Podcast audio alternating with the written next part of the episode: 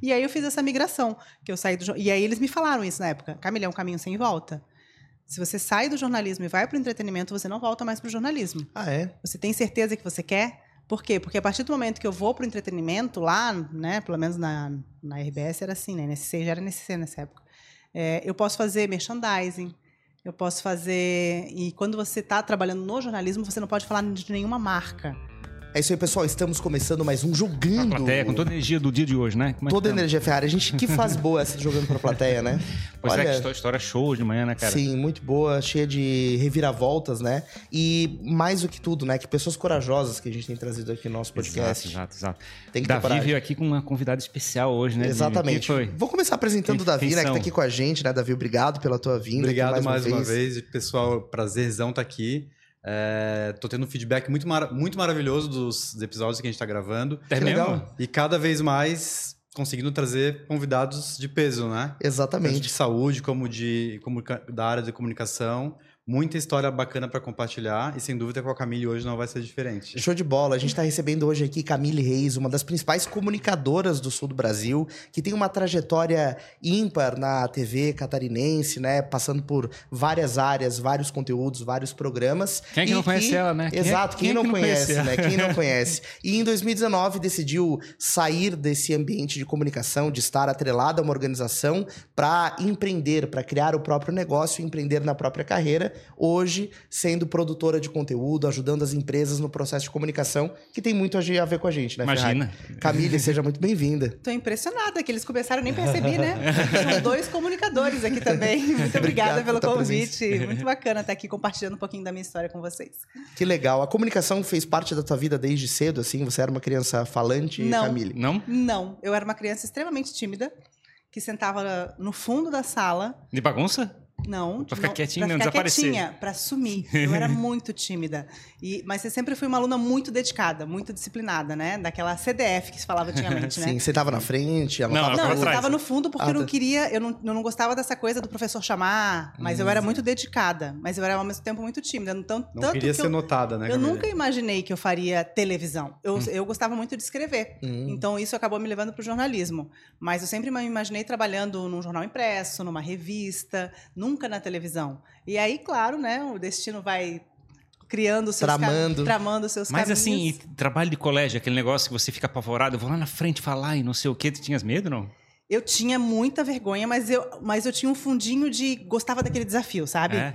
O meu irmão, por exemplo, ele é um ano mais velho que eu, a gente estudava juntos, ele não fazia de jeito nenhum. A minha mãe tinha que ir lá na escola falar com a professora, explicar que ele não ia fazer, porque ele passava mal. Nossa. Eu era tímida, mas não a esse ponto. Então, eu tinha vergonha, mas no fundo eu gostava. Depois que começava. Era o É. frio na barriga bom, É, assim. Eu tinha vergonha, mas eu gostava daquilo, assim. Então não era tão traumático pra mim. Uhum. Mas não era, mas com certeza eu não era daquelas alunas extrovertidas, aquelas que se soltavam. Tanto que eu tinha várias amigas que eram muito mais desenvoltas e que queriam fazer jornalismo também. Eu, eu pensava, ah, eu não tenho chance nenhuma, mas tudo bem. Eu quero fazer é, mídia impressa, revista, então para isso eu não preciso ser desenvolta Sim. né? E aí depois eu aprendi que isso a gente aprende.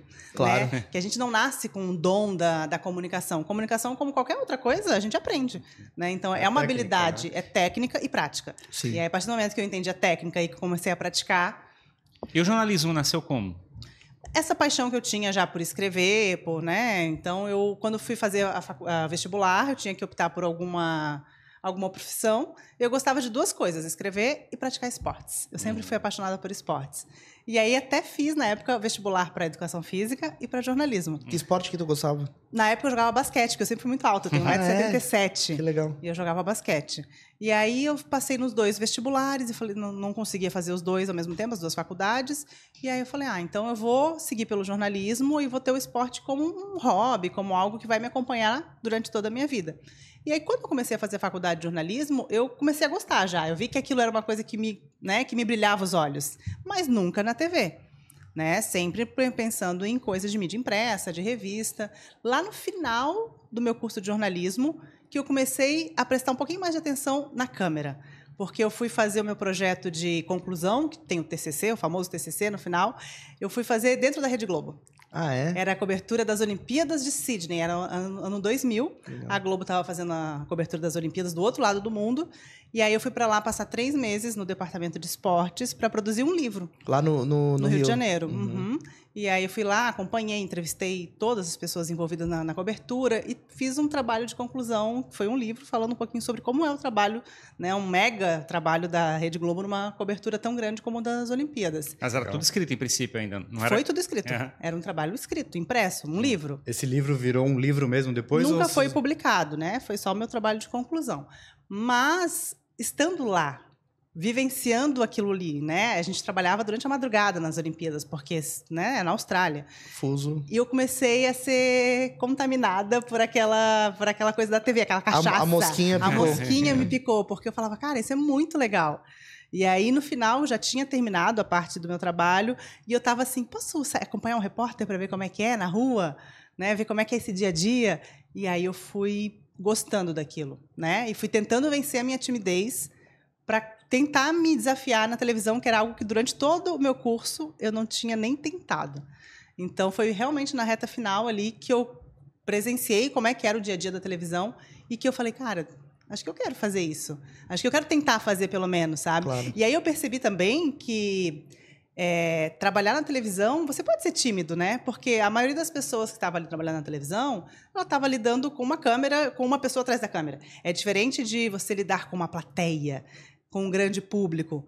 Né? É, A pessoa que estava ali na minha frente, na verdade, era um colega de trabalho e uma câmera. Sim. E para mim era mais fácil me comunicar com uma câmera do que com outras pessoas. Sim, pra mim também. O, né? o Rio de Janeiro e São Paulo também, é- eles são um centro, historicamente, que já tem uma tradição de comunicação, né? Tipo, a gente vê novela, vê, tem Uhum. muito lado esse de, eh, de chegar e fabricar um personagem, contar uma história, fazer alguma coisa assim. A gente, aqui talvez do Sul, aqui da nossa região em particular, Florianópolis, a gente não tem muito essa tradição, assim, a gente é muito eh, fechado, a gente é muito para dentro, vamos dizer assim, né? A gente não tem esse, esse lado.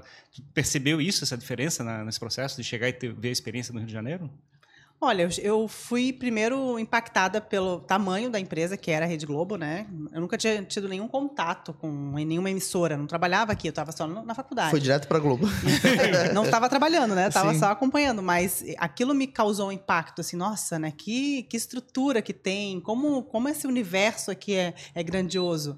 E o, e o Carioca, eu fui para o Rio de Janeiro, o Carioca, ele tem essa personalidade de acolher. Então, eu fui muito acolhida lá, assim, não, todo mundo queria me ensinar. Não, ah, o repórter passava ali por mim, e era, né, Tino Marcos, não era qualquer repórter, né? Sim. Não, vamos comigo hoje lá, vou fazer o treino do Flamengo. E eu, vamos. Né? Então, assim, eu percebi que tinha muita receptividade deles em me ensinar.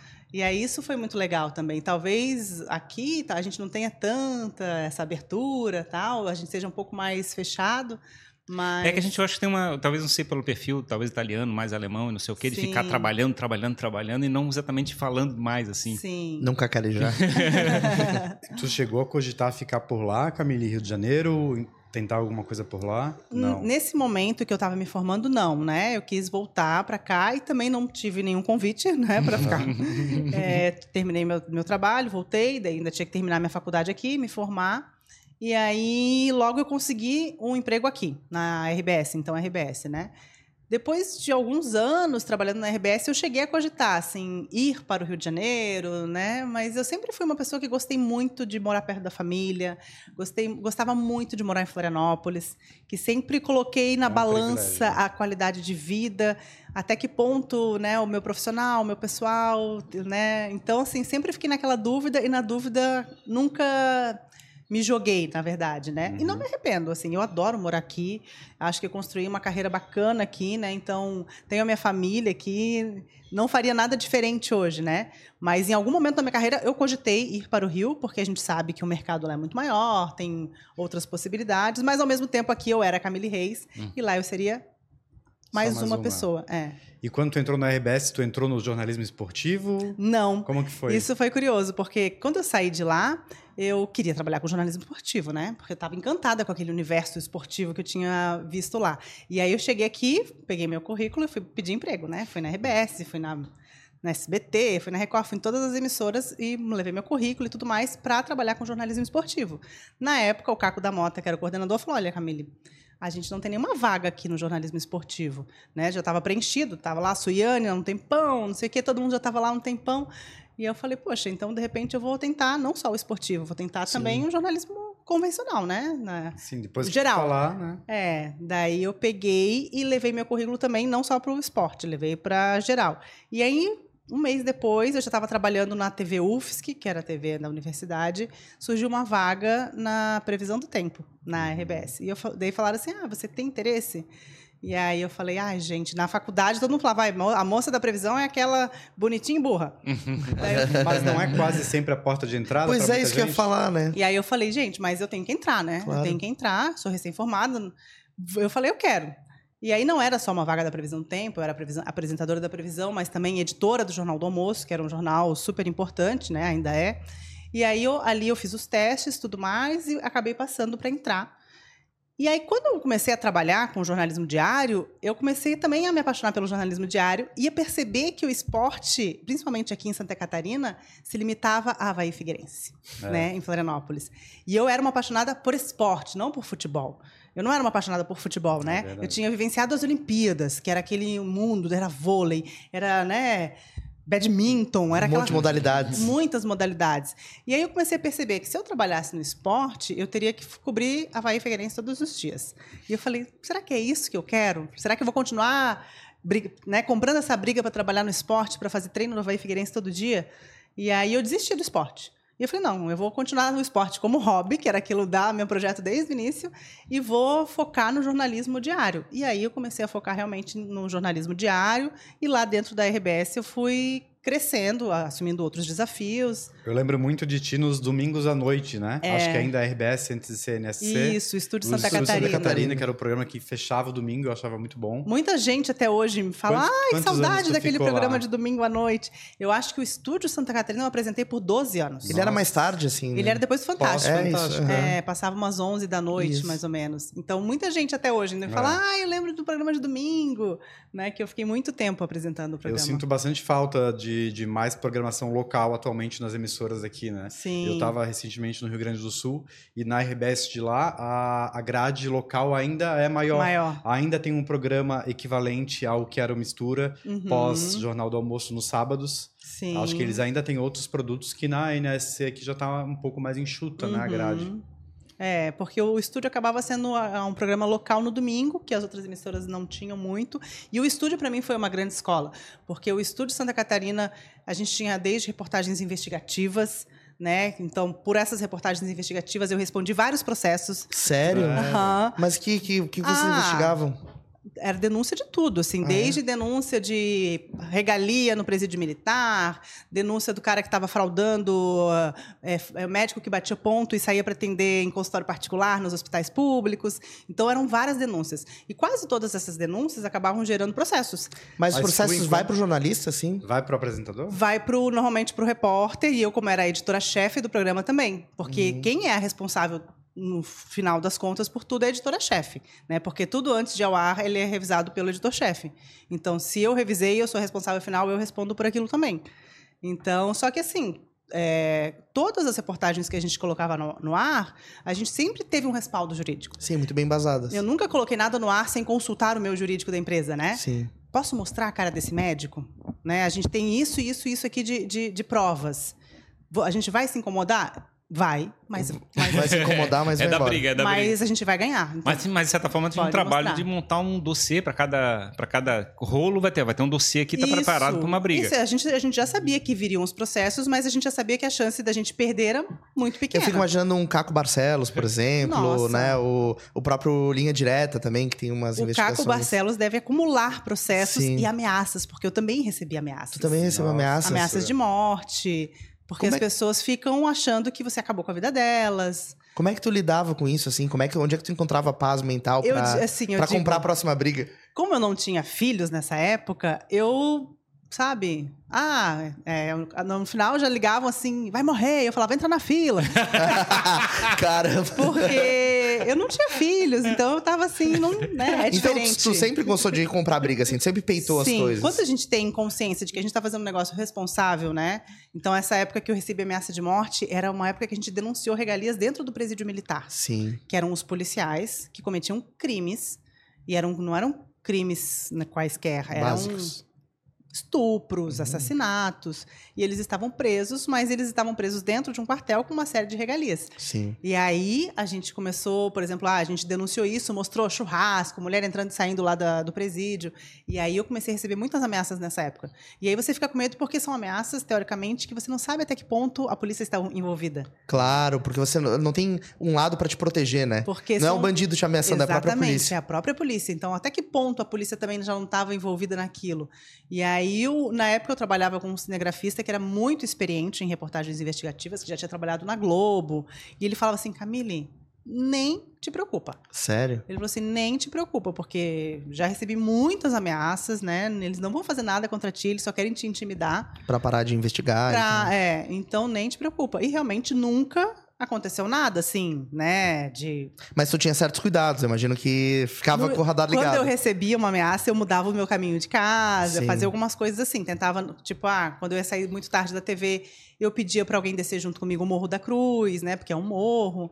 Então eu sempre hum, tinha um certo cuidado nessas, nesses períodos mais críticos, né? Que não eram sempre também, né? Você Claro, perce- percebia impacto na sociedade? Tipo, de fazer uma denúncia e depois tinha uma tentativa de chegar ou contornar o problema, ou alguém chegar, um, um Ministério Público ir atrás para tentar Sim, resolver? Como é que a sim. coisa. Essas reportagens que, né, às vezes essas denúncias acabavam tomando até uma repercussão nacional, né? Iam parar no Fantástico. Pautavam outros programas. Isso, e aí a gente é, percebia que tinha muita repercussão dentro da sociedade, desde o Ministério Público entrar, né, tentar investigar alguma coisa.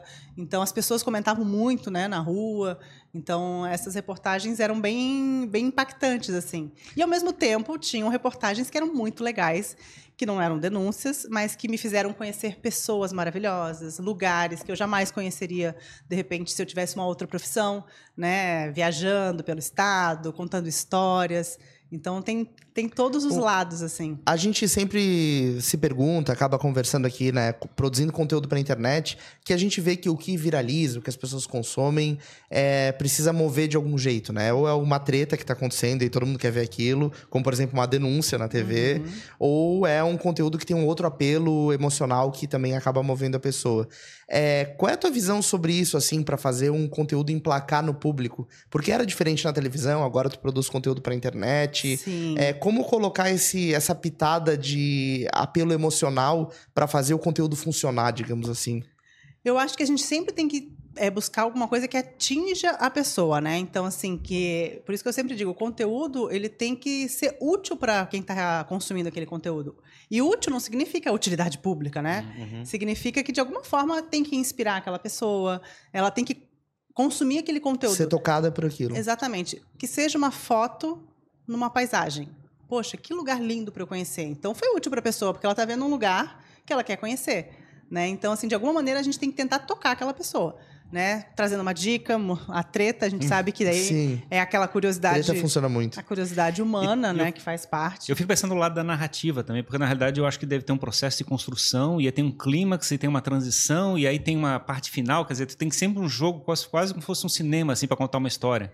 Isso é muito da televisão, eu acho, né? E, e eu tive que me adaptar quando eu vim para a internet, porque assim na televisão a gente tem todo um storytelling, né? Uhum. A gente constrói toda uma narrativa, então a gente às vezes ficava em cima daquele conteúdo ali por dias e a internet não te permite isso. A internet é instantânea. Mas o roteiro era construído em escrito e coisa assim, era sim, construído bem. sim, construído e aí outra pessoa olhava e refazia e mudava e depois a gente editava e mudava de novo. Principalmente em grande reportagem que tem mais tempo, né? Exatamente. E assim, a internet, ela, ela é muito mais instantânea, né? Então, quando eu fui para a internet, quando eu fiz essa migração, que eu saí da TV e fui mais para a internet, eu tive que entender que o bom e o ótimo, eles não são tão diferentes. E Sim. que para a internet o bom é melhor.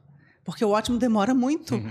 né? Claro. Então, assim, às vezes eu ficava na, numa edição ali, ai, ajustando o áudio, sabe? Uhum. Naquele E perfeccionismo. o ótimo nem sempre passa tanta autenticidade, né? E não e às vezes a pessoa não percebe tanta diferença. É. Às vezes o que a gente percebe quando a gente é muito detalhista, crítico. perfeccionista e muito crítico, o outro não percebe. E aí o, o instantâneo é melhor. Então hoje eu percebo que assim, principalmente na rede social, né? Quanto mais quantidade e instantaneidade, instantaneidade melhor. Né? Então eu tive que abandonar essa coisa do preciosismo, do para ser mais presente ali, conseguir produzir conteúdo mais imediato. Claro, não vou postar qualquer coisa, mas é, a gente tem que deixar um pouquinho de lado aquele preciosismo, preciosismo da, da televisão. A, a né? gente percebe que a internet teve esse lado de trazer um pouco mais da autenticidade, assim, de chegar e como é que é a, a Antes a televisão, digamos, tinha poucos canais, é, você fazia uma comunicação teoricamente mais é, é que é, de marca, assim, né? Vamos dizer assim, não tinha uma, uma estratégia de, como é que é, de chegar e fazer o toque pessoal. E hoje a gente vê a internet como é que é, espalhado em vários canais, cada um com uma linguagem própria, uma uhum. maneira diferente de contar, uma que é uma pitada da, uma que é da, da, experiência de vida da pessoa. Quer dizer, a gente está ficando cada vez mais ligado com a pessoa, de fato, do que uma marca de uma empresa Sim. de televisão, por exemplo. E eu acho que a internet foi legal por dar voz a qualquer perfil de pessoas. Quando eu entrei na televisão, gente, era tudo era padrão. Uhum. A roupa era padrão, a unha era padrão, o cabelo era padrão, tudo era padrão, né? Tu acha que mudou de fato isso? Eu acho que mudou. Não, já, já mudou, mudou muito. Mudou muito. A televisão ainda é mais quadrada que a internet, Sim. óbvio, né? Com certeza. A internet, a rede social, ela tem Mas todos a gente comentou perfis. aqui ainda recentemente, né, do, do quanto no, no, no jornalismo da televisão ainda a mulher é muito refém da da imagem até da idade, né? Uhum. E a gente vê âncoras, homens com 70 anos, mas a gente não vê mulheres, né? É mais difícil. Sim. Tu percebe isso ainda? Não, eu, a, te, a televisão ela ainda ela tá tentando ainda, né, se adaptar, porque também não é tão fácil, né? Sim. O negócio que Tem uma vem, estrutura, né? Vem naquela há muitos anos fazendo daquela maneira e de repente vem a internet e rompe com tudo isso e mostra que todo mundo pode ter um seu perfil ali. Uhum. Então acho que a televisão já se adaptou bastante. Já. Já, né? Mudou muito de quando eu entrei lá em 2001, que eu entrei, para hoje. Mas claro que ainda não tem nem comparação do que a gente tem na internet. A, tele, a internet entrou meio como é que é, escondida com coisas teoricamente periféricas, né? Eu acho que a TV sempre foi assim, né? Tipo, não, eu sou autoridade, a internet como é que é, tá uma, como é que é, fazendo alguma provocação, tá sempre fazendo alguma coisa, e teoricamente aquilo não representa a verdade, é sempre uma coisa manipulada, assim. Menos credibilidade. É, menos credibilidade. Sim. E aí, pelo jeito, a internet começou a crescer, começou a ter um peso e daqui a pouco começou a até pautar, teoricamente, o processo de comunicação como um todo. Uhum. É impressionante impressionante essa transformação, né? Porque na realidade a gente muda a percepção de como é que as coisas acontecem. Sim, hoje, hoje eu tenho visto aqui telejornais inteiros, às vezes, de emissoras menores, sendo abastecidos com vídeos que a gente já viu pela manhã no, no grupo do WhatsApp. Sim. o grupo do WhatsApp está muito Porque rápido. As, o WhatsApp está muito rápido, as equipes das TVs estão muito enxutas. Gente, a gente não precisa ir muito longe, né? Às vezes eu estou na fila da BR-101, sei lá, indo para algum lugar, preso no congestionamento, e às vezes eu vou no Floripa Mil Grau para tentar Sim. saber o que aconteceu. Sim. Né? Então, assim, o Floripa Mil Grau de um negócio de humor virou um, uma fonte um de informação. De comunicação. Claro. É. E você acha que essa história de construir um roteiro, de contar uma história na televisão, é, a televisão é capaz ou transforma alguém em herói ou vilão, dependendo da maneira que é construir essa narrativa? Num, num posicionamento, ou seja, jornalístico, numa história que vai ser contada? Eu acho que sim, mas assim, de todos os anos que eu trabalhei na TV, eu nunca acho que isso tenha sido feito intencionalmente. Deliberadamente, assim, é. assim, um, nunca, é, nunca assim, um alienzinho pensando assim. Nunca vi ninguém falando, ai, vamos lá e vamos fazer isso para transformar uhum. essa pessoa, né? Como às vezes as pessoas que são de fora imaginam. Ah, não, mas eles fizeram isso. É. Como às vezes eu vejo as pessoas falando até no próprio Big Brother, não, mas a edição quer favorecer o, uhum. o personagem tal. Ah, a edição quer favorecer o candidato ao governo tal.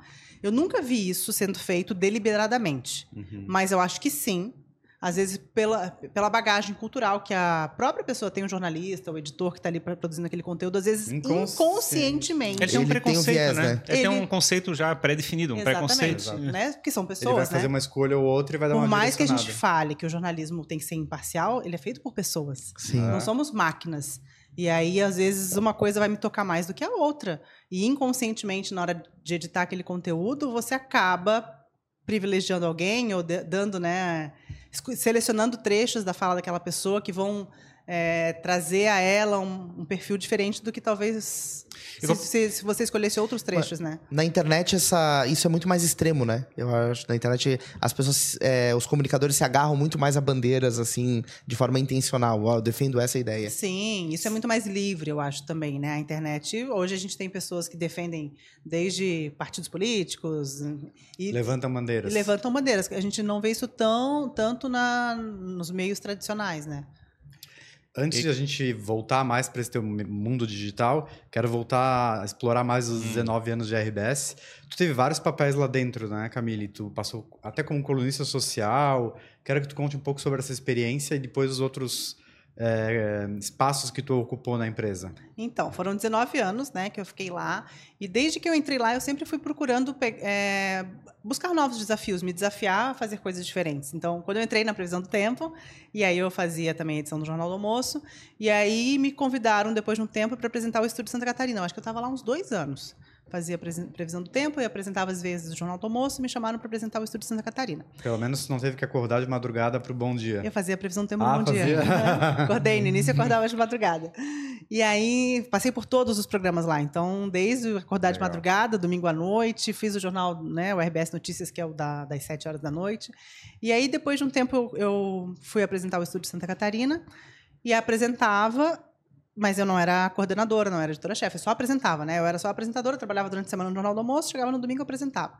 E aí, depois de um tempo, o editor-chefe, a editora-chefe, não lembro quem era na época, foi convidado a fazer uma outra coisa, e eu me candidatei à vaga.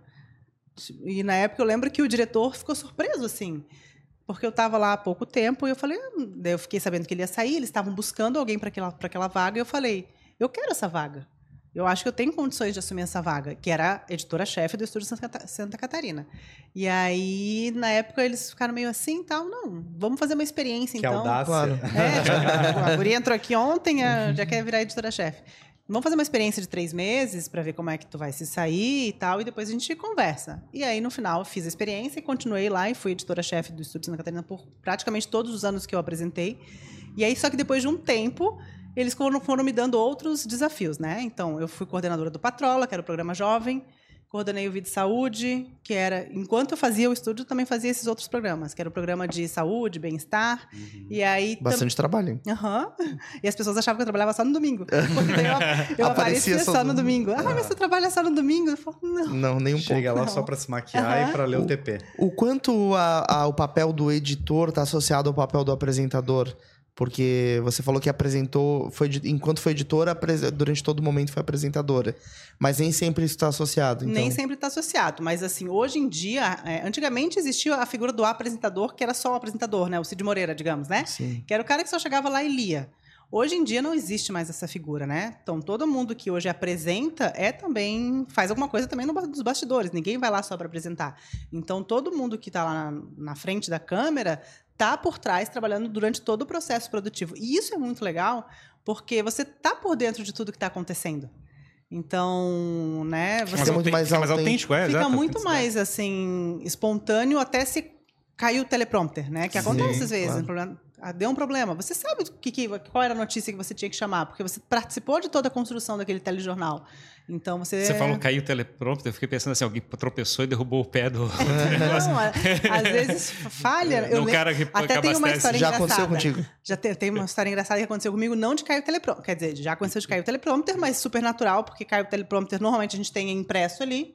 Tu dá, um, dá, uma olhadinha no papel e vai lá e chama a reportagem. Isso é tranquilo, né? Faz parte do dia a dia, porque acontece não só de cair, como teleprompter, na minha época, pelo menos, não sei como é que é hoje, mas ele era operado por uma pessoa. Sim. E essa pessoa, às vezes, viajava Apaga. na maionese. Uhum. Às vezes, tipo, tá, a pessoa se distrai com alguma coisa. Isso. E aí roda, roda, roda. Como vamos rodar. ver a seguir? A seguir. Isso, como... a pessoa esquecia. A pessoa Eu acho esquecia. que existe essa figura e também existe os jornais onde o próprio apresentador, o próprio apresentador vai passando. Vai passando. Né? E às vezes acontecia da pessoa se distrair e tal. E aí isso é uma coisa que era natural, era fácil de. Mas uma vez aconteceu comigo que eu estava apresentando o Jornal do Almoço. E caiu o teleprompter com o Cacau Menezes fazendo o quadro dele. Uhum. Ah, não, na verdade não caiu, agora que eu lembrei. Ele se afogou. Ele se afogou. Ele começou a tossir e se afogou. Foi se botar afogou. na tela amarela e se afogou. Se afogou. ele, ele, deu uma, tosse. E aí o editor-chefe, que a gente tem aquela comunicação, que é o ponto, né? Falou para mim: lê o texto do Cacau. Salva ele. tipo, ele tava tossindo, tiraram ele de quadro, porque ele começou a tossir, tossir. Focaram em mim, tava sentada na bancada, lê o texto do Cacau. E aí eu olhei e tava assim, rapaz e não sei o que, não sei o que. Meu Deus. Como que eu vou ler? Porque é diferente de você ler uma notícia. Era ele escrevendo com o jeito dele, brother, rapaz, e as Ia ser um meme muito as ótimo. mina. Daí eu peguei, falei, Gente, Cacau teve um probleminha aqui, mas ele já tá se recuperando. Porque eu não tinha como eu ler aquele texto, sabe? Sim, sim. E eu, eu, eu ia virar um meme na época, nem sei se existia meme, mas. Salve, salve certeza- amizade. entre Com, é, com certeza eu viraria um meme dizendo rapaz e brother. assim. Ia ser um meme muito bom, muito bom. bom. Cara. Aí eu falei, não, gente, o Cacau teve um probleminha aqui, mas ele já tá. E aí ele falou, "Tu- tá bom, recuperei. E aí ele voltou, foi uma, uma coisa rápida, deu umas cinco tossidas ali, já retomou. já voltou. E eu, eu respirei. Imagina, assim. imagina se engata um, um cacau ali. Eu respirei muito aliviado. Mas até que tu dia. teve, tu teve presença de espírito pra Sim. tomar a decisão, porque às vezes tu tá tão no automático que tu ia, talvez tu seguisse, Eu, né? eu, eu ia tentar ler, mas quando eu vi o que eu tinha que ler, eu eu falei, olha, o Cacau teve um probleminha, mas Esse já tá. rapaz aqui não deu. Daí ele pegou, não, não, volta aqui que eu tô. eu falei, então vamos assim. É engraçado isso, né? Porque a, a figura do apresentador, que, quem tá lá na frente, tem todo uma, um ecossistema de linguagem, comportamento, Personagem, posicionamento. né? O personagem. É um personagem, né? E aí aquele não era o teu personagem, Não o teu era personagem era, personagem. outro. Então é engraçado isso, né? Não tem como um fazer o outro. Não tem, ainda mais no caso do Cacau, porque era Sim, é muito, muito personagem. icônico, né? É diferente se fosse, ah, nós dois Um estamos apresentando, você passou mal, eu assumo a fala, não tem problema. Mas o caso dele, ele era muito único, né? Não tinha Sim. como alguém fazer o texto dele. Tu mencionou o Cacau, Camille. É, que outras figuras é, que tu lembra com carinho e que foram importantes nessa tua trajetória na TV, que tu teve o privilégio de trabalhar do lado? Ah, eu acho que o Mário Mota e a Laine, assim, pra mim, são duas pessoas, porque são pessoas que, além de serem excelentes profissionais, são pessoas que são pessoas muito generosas, né? Na- Humanas, né? humanas, né? Então, assim, eu lembro com muito carinho sempre da Laine, a gente começou quase juntas na TV. Quando eu entrei na previsão do Tempo do Bom Dia, ela veio da TV Com para apresentar o Bom Dia. Então a gente começou juntas e aí a gente fez alguns projetos juntas. Quando ela assumiu o Jornal do Almoço, eu vibrei muito por ela, porque ela não era a pessoa, teoricamente, A primeira opção. a primeira opção. E aí e ela era a que mais merecia. Então foi toda uma conquista realmente dela, né? Legal. Aquele posto assim. E ela é uma pessoa que é aquilo que ela é na TV. Ela, ela é- veio da TV BV, né? Ela Antes. veio da, É, mas eu não cheguei a pegar ela na TVBV. Quando eu Sim. entrei na, na RBS, ela já trabalhava na TV Com. Então, ela é muito humana, ela é muito uma pessoa sempre de bom humor. Eu, eu, eu brigava com ela quando a gente trabalhava no Bom Dia. Eu falava, eu falava, Laine, mas como é que você pode ter bom humor a essa São hora?" quatro horas da manhã, Eu Laine. falava, não pode, as pessoas não podem. Isso me irrita, essa sua felicidade. da. Eu falava, não pode, a gente acordou às quatro horas da tóxica. manhã. Eu falava, não pode, não, não é- pode ser real a pessoa ser feliz todo dia às quatro da manhã. E ela era assim, né? E o Mário Mota é a mesma coisa, né? O Mário Mota, ele sentava ali para almoçar e contava as histórias dele, sempre muito humilde, assim, muito e muito ge- generoso em querer ajudar e tá, né? A gente fazia alguns às vezes jornal do almoço especiais, ao vivo, viajava, ia para outros lugares.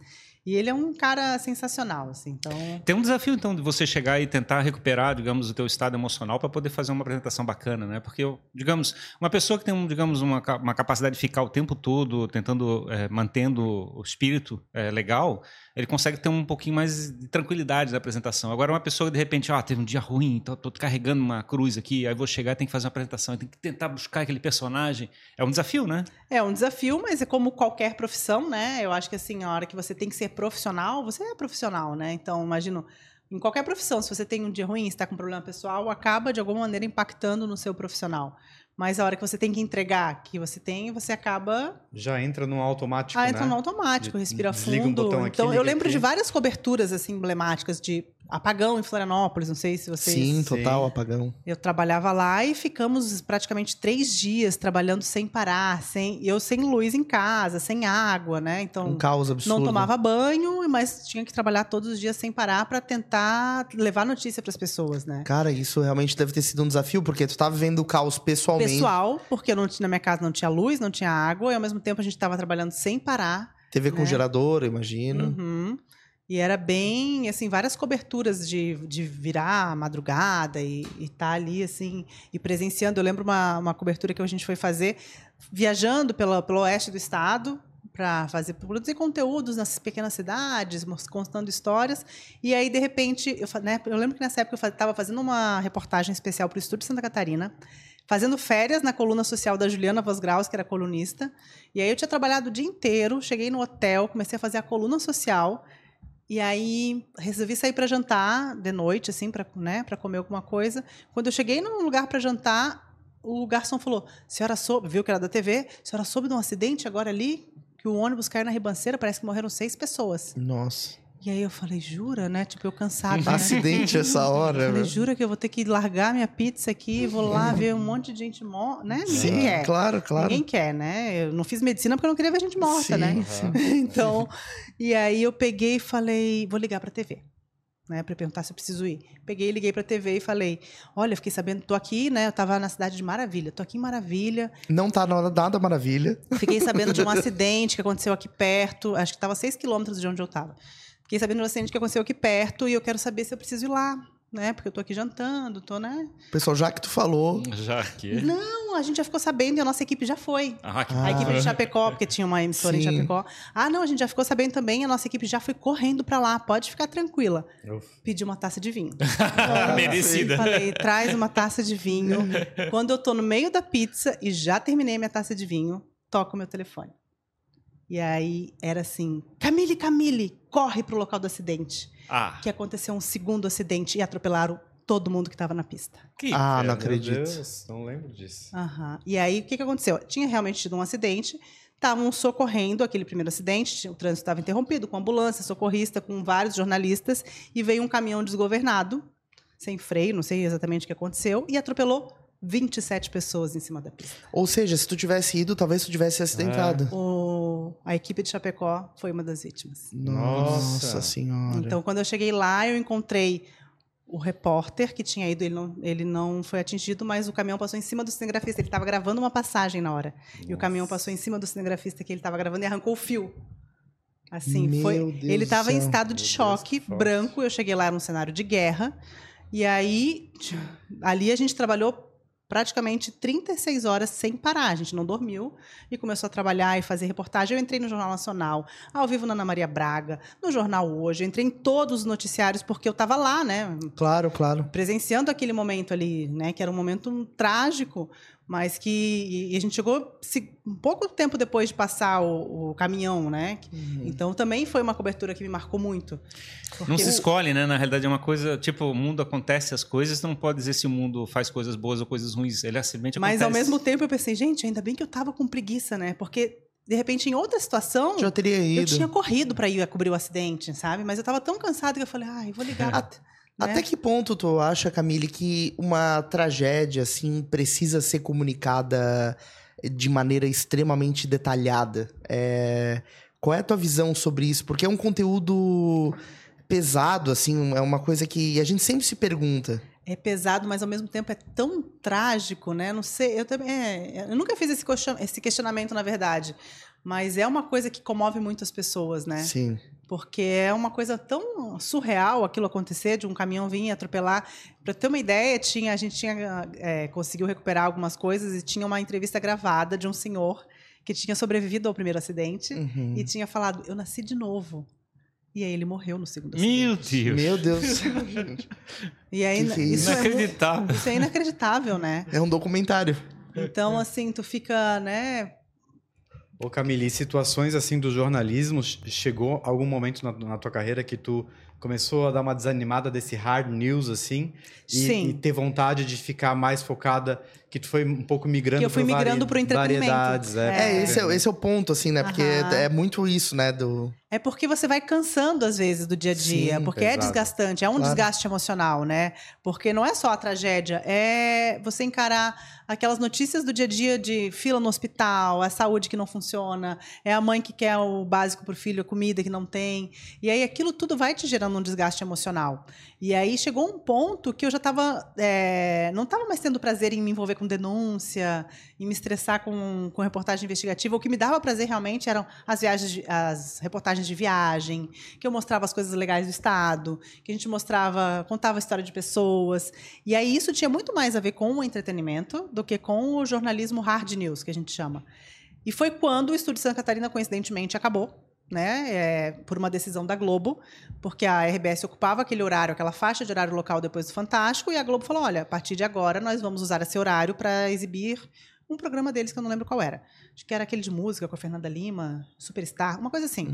A gente vai usar para exibir um programa aqui, ou era uma série, o Revenge, E aí, se vocês quiserem continuar, vocês vão ter que entrar depois. E aí entraria a uma da manhã, depois de uma minissérie Revenge, que não tinha nada a ver com jornalismo. Porque uma coisa é você entrar colado no Fantástico. Claro. Outra coisa é, tipo, acabou Segue o o flow Fantástico, ali, né? entra uma minissérie, e aí a gente entra uma da manhã com uma audiência que... Já era quase hora um. É.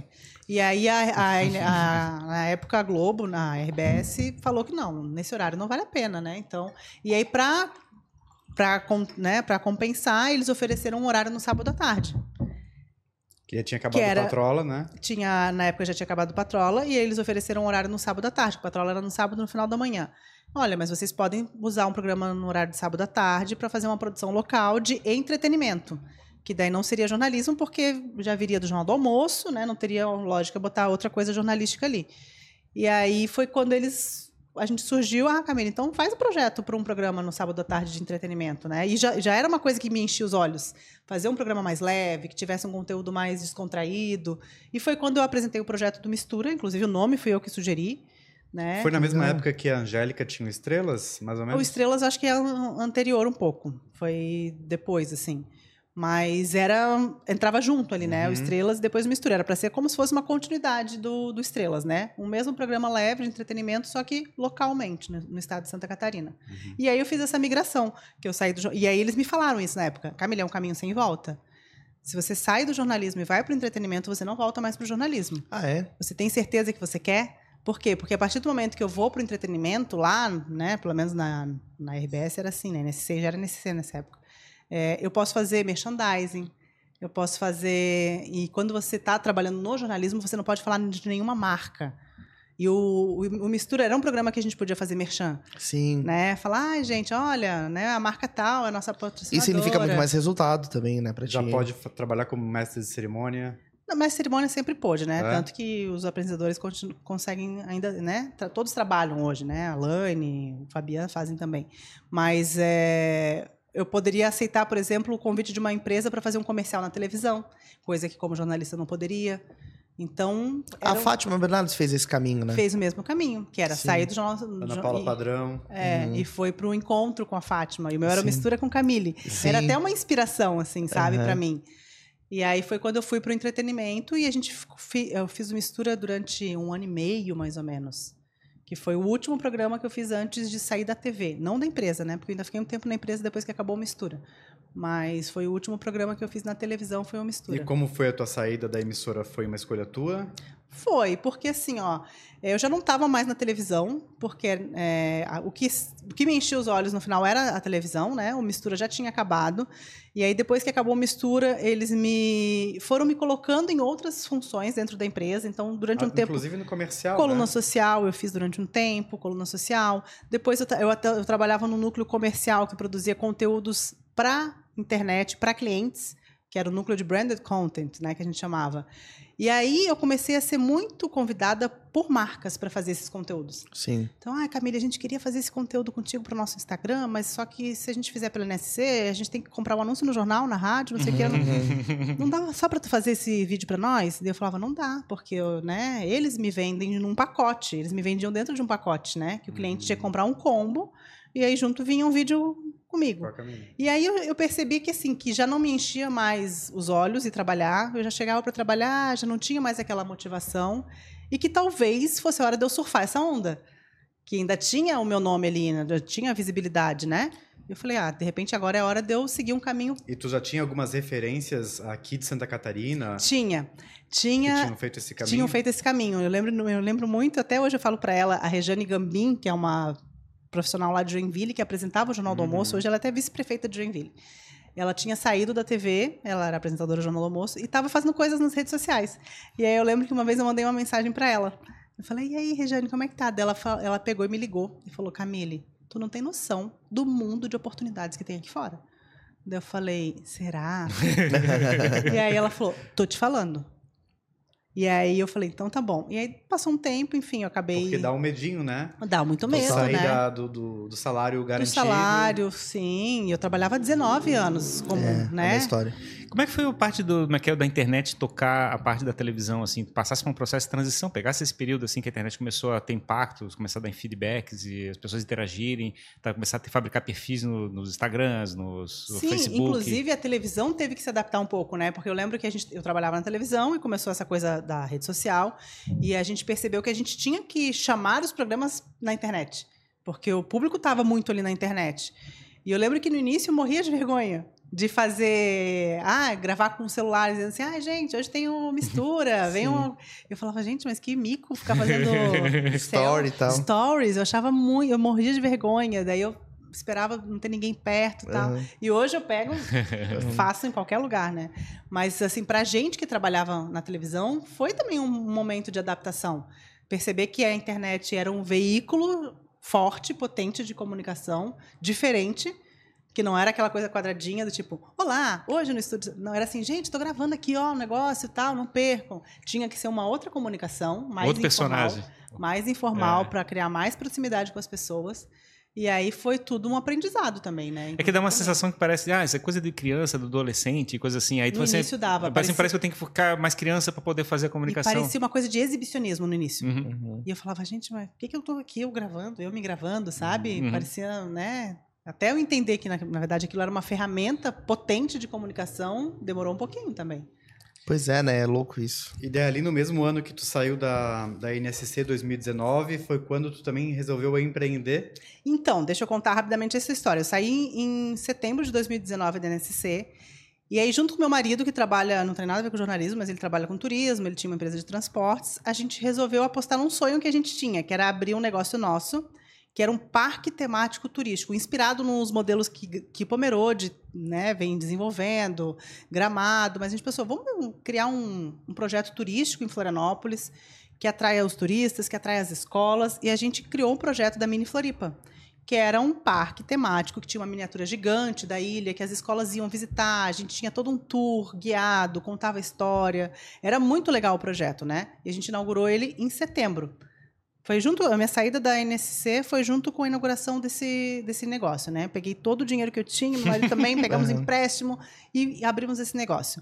E aí o negócio estava, na verdade, amadurecendo ainda, porque né, veio o verão, as pessoas foram conhecendo, a gente foi investindo em divulgação. Chegou março, a gente estava com a agenda lotada, porque era aniversário de Florianópolis e todas as escolas tinham marcado tour na Mini Floripa para as crianças comemorarem o mês de aniversário de Florianópolis, conhecendo a história. A gente tinha contação de história, canto da, né, canto da bruxa, elas pegavam as sementes de ostra na mão. Era muito legal o projeto.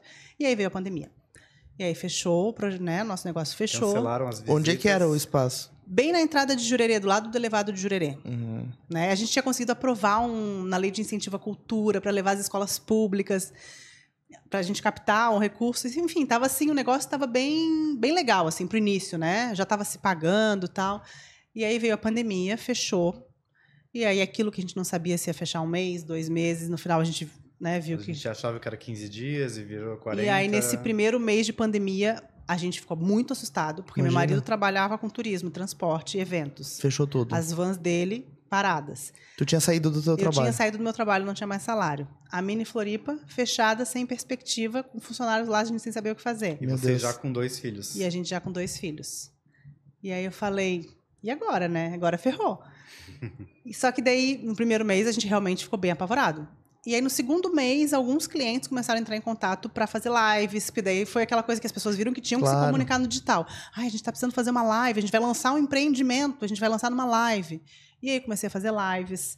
E aí comecei a, é, a- perceber que o digital estava crescendo muito e comecei a investir mais no, no meu perfil no Instagram para produção de conteúdo para clientes. Eu já tinha dois clientes que eram fixos, que eu já tinha assinado contratos, que era o Imperatriz, que é meu cliente desde Até hoje, né? até hoje. Que legal. Na semana que, que era um dos clientes que me assediava na época que eu trabalhava lá. Aham. E aí, na semana que eu saí, eles. Verdade que tu saiu? Então vamos assinar um. Aham. É hoje. Aham, é hoje, vem aqui antes que outro mercado chame. E aí eu tinha uma construtora que eu já atendia também de antes, que é lá de Itajaí Balneário. Eu já tinha esses dois clientes que já tinham contratos anuais, né? E aí os outros foram surgindo. Então, assim, vários clientes me surgiram pela pandemia.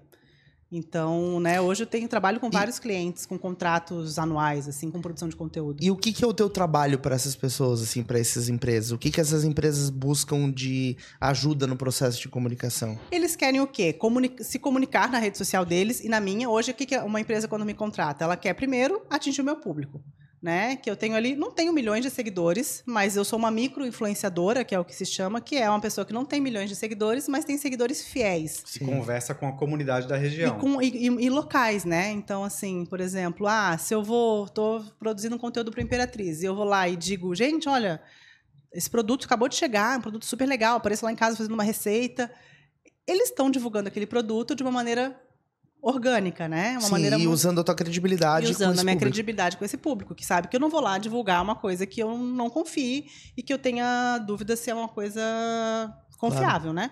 Que tu não então, daria para teus filhos. Exatamente. Né? Tanto que eu já recusei vários trabalhos, né? De uhum. coisas que, ai, pode vir divulgar o um, meu negócio. Eu falo, ah, desculpa. Pode citar algum exemplo? não okay, precisa falar empresa, mas... Não, eu posso, eu posso citar. Uma vez recebi uma proposta de um colchão, que era um colchão mágico, não sei o quê. Que, uhum. que vem numa embalagem bem pequenininha, tu abre Que trazia uma série de benefícios para a saúde, para a coluna. E aí, o que, que, eu faço? A primeira comprar, coisa, né? eu entro e, e, boto no Google, Reclame né? aqui. Reclame aqui. Tava cheio de reclamações do tal colchão. Eu falei, não Uhum. vou divulgar um negócio que... Eu suspeito de qual Avestruz colchões. É, e depois o negócio de empréstimo. Ah, quando mexe no dinheiro das pessoas. É. Agora, falei, muita gente fazendo de publi de apostas, De né? aposta. Não divulgo aposta, é. sabe? Não quero divulgar aposta, não quero divulgar coisas de empréstimo. Ah, porque... E aí eu vejo, inclusive, pessoas que, que falam, ai, que feio esses influenciador por qualquer dinheiro divulgam qualquer coisa. E, tipo, eu não vou divulgar qualquer coisa por qualquer dinheiro, sabe? Então, se não for uma coisa que realmente eu confie, eu não vou fazer. Né? Tanto que já aconteceu de, de um cliente falar, ai, Camille, pode fazer um material comendo sushi? Não, eu não como sushi. Uhum. Eu posso botar meu marido a comer. Daí eu envolvo a minha família. Uhum. Mas eu não vou comer, porque quem me conhece sabe que eu não como sushi. E aí eu vou falar, ai, que A gente vai ter que perguntar sushi. por quê agora. Não, eu não gosto mesmo. É? Não gosto. Mas eu acho. É mais bonito eu falar que eu não gosto Claro, e eu não vou sim. gravar uma coisa que os meus amigos próximos vão saber que eu tô mentindo. Do que eu falar, ai, gente, comprem esse sushi, que é uma delícia. Pois é, né? Mas é louco, porque às vezes na TV é, tem essas propagandas, assim, de que eles usam algum comunicador da TV pra fazer uma propaganda. E às vezes a pessoa nem consome aquilo, mas tem- acaba tendo que fazer, né? É. Ô, Camille, Mas eu acho que é diferente da rede social. Talvez se fosse, na, mas me contratassem pra fazer uma propaganda na TV de um sushi, Sushi. eu faria. Sim, Mas é que a rede social, ela é uma coisa pessoal. sim. Sim, Tu tá é colocando pessoal. tu, teu Isso, nome lá. porque ali a TV tu sabe que a pessoa foi contratada pra fazer aquilo ali. É Tá. Eu acho que é um pouco diferente. Acho que eu faria, tipo, ah, o sushi tal, na TV eu faria.